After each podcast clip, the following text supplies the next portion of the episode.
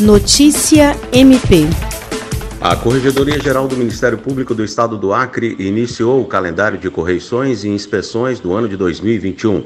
Em formato telepresencial, em razão das medidas restritivas para combater a pandemia, a primeira unidade ministerial contemplada foi a terceira Promotoria de Justiça Criminal de Rio Branco, que tem como titular o promotor de justiça Marcos Antônio Galina.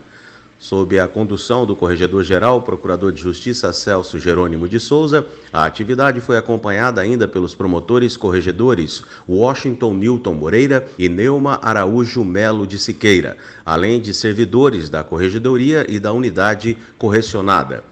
Para o exercício 2021, o MPAC prevê a realização de inspeções e correições ordinárias até o fim de março em 11 promotorias e uma Procuradoria de Justiça, incluindo, além da capital, os municípios de Mâncio Lima, Cruzeiro do Sul e Porto Acre. William Crespo para a Agência de Notícias do Ministério Público do Estado do Acre.